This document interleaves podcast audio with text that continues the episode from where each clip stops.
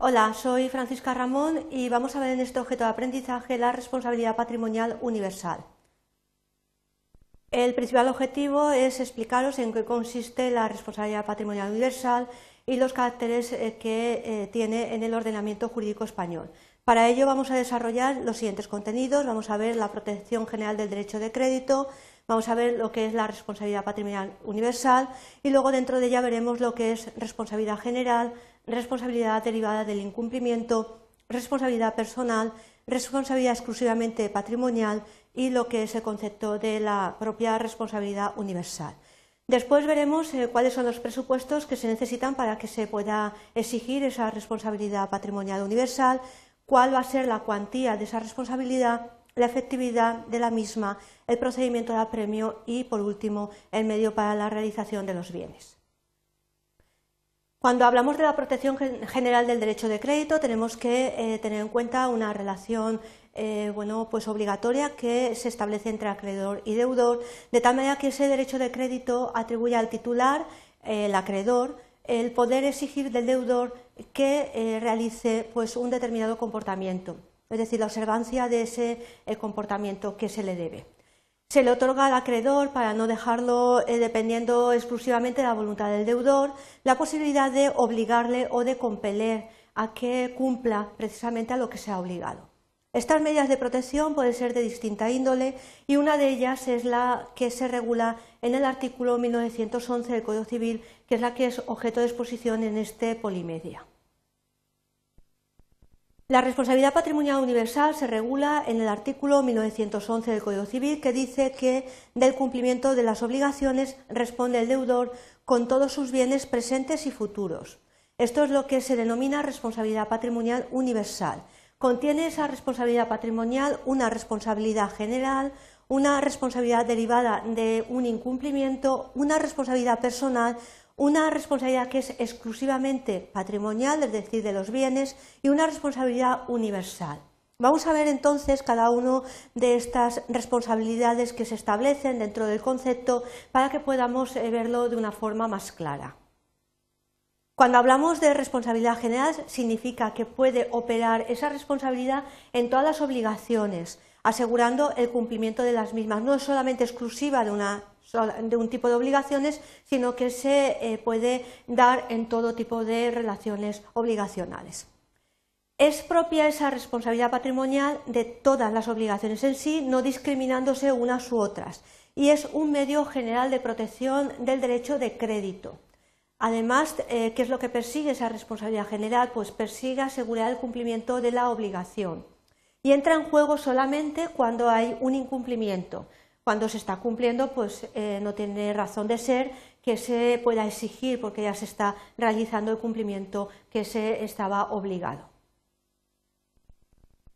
La responsabilidad derivada del incumplimiento significa que es una consecuencia que se produce como efecto de la falta de cumplimiento de la obligación y que recae sobre la persona del deudor, que es la persona que está obligada a cumplir, a realizar un determinado cumplimiento.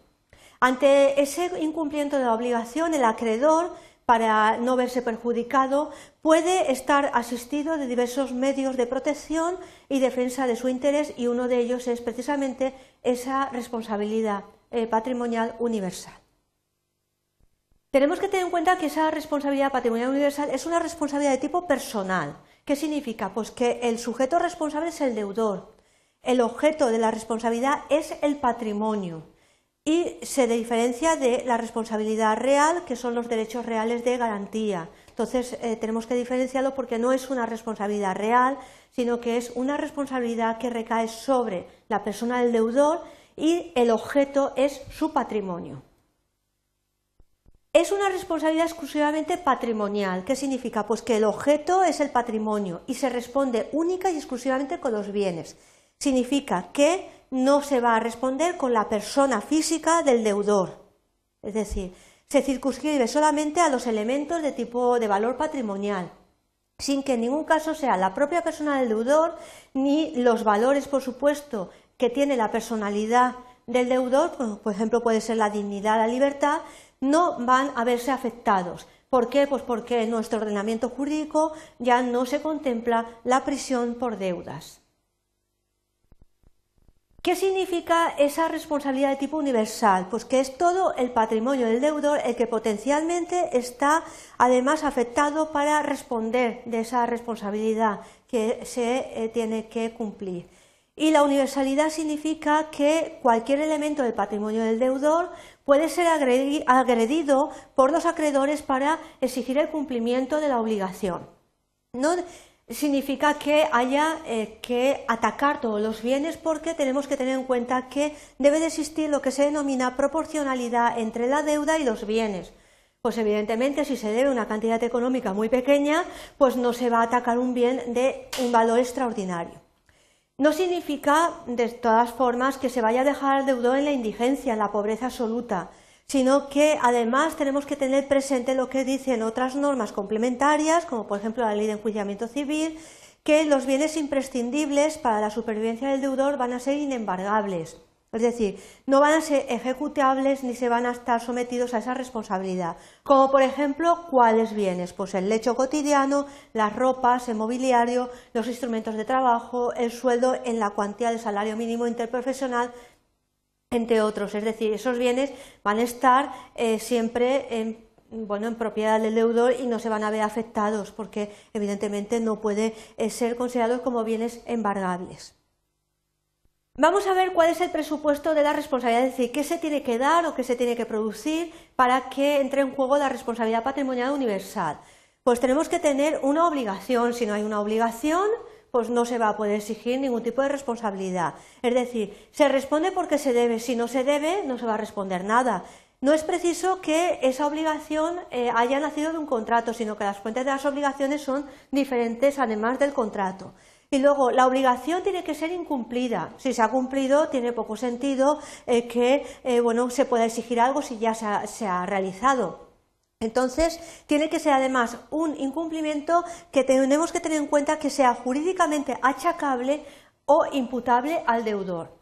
Tal incumplimiento debe haber producido un daño, que es precisamente la consecuencia de ese incumplimiento. Tiene que haber lo que se denomina un neso causal y ese daño, por tanto, tiene que ser reparado.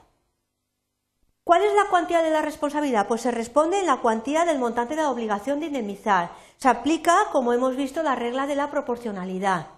Y no todo el patrimonio tiene por qué padecer esa agresión, sino que podrán ejecutarse lo que se denominan bienes suficientes para eh, cubrir la responsabilidad que eh, tenemos que tener en cuenta. ¿Cómo se hace efectiva esa responsabilidad? Pues los bienes del deudor se encuentran sometidos a la posibilidad de agresión por parte del acreedor o los acreedores para hacer efectiva la indemnización dineraria que se le debe como la consecuencia del incumplimiento de la obligación. Se hará a través del concurso de la autoridad judicial y se realizará a través de lo que se denomina vía de apremio. ¿Cuáles son eh, las características de la vía de apremio, del procedimiento de apremio? Pues lo vamos a ver a continuación. Lo que se hace es que se aíslan unos bienes concretos del patrimonio del deudor para afectarlos o destinarlos a cubrir esa responsabilidad concreta que se quiere hacer efectiva. Sirve el embargo de los bienes y derechos del deudor y se van a designar bienes embargables en la cuantía suficiente, teniendo en cuenta esa proporcionalidad. Después, esos bienes se convierten eh, trabados en dinero, eh, trabados por el embargo cuando eh, no se haya embargado directamente dinero del patrimonio del deudor, es decir, liquidez. Si son en vez de dinero unos bienes, pues se van a, traducir económicamente en dinero líquido y se pretende el, eh, al pago al acreedor de la suma que se le deba en concepto de indemnización de daños y perjuicios por la falta de cumplimiento de la obligación. ¿Cuáles son los medios para la realización de esos bienes? Pues los bienes o derechos se realizarán en la forma que hayan convenido las partes y aprobada por el tribunal con arreglo a lo que pone la ley de enjuiciamiento civil. A falta de un acuerdo, a falta de un convenio de realización de esos bienes, pues la solución es la enajenación de los bienes embargados que se podrá llevar a cabo por medio de dos procedimientos. Por un lado, la enajenación por medio de persona o entidad especializada en los casos que contempla la ley de enjuiciamiento civil o bien se acudirá a la subasta judicial. Una vez embargados los bienes, se practicarán todas las eh, actuaciones necesarias para la subasta judicial que se producirá en un día concreto y señalado. La subasta es un medio de carácter subsidiario que las partes pueden acudir tanto al convenio de realización eh, cuando a la que abreviadamente podríamos denominar una enajenación por entidad especializada, como hemos visto anteriormente.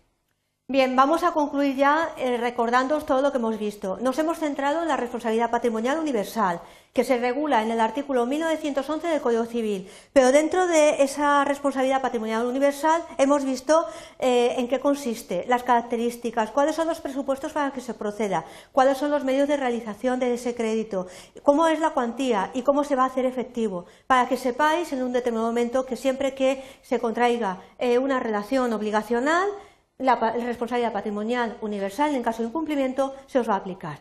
Y, por supuesto, si queréis saber más, pues os remito al manual del de, eh, autor Lasarte, que se denomina Derecho a Obligaciones, Principios de Derecho Civil, eh, del año 2010, que lo podéis encontrar en cualquiera de las bibliotecas de la Universidad Politécnica de Valencia. Gracias.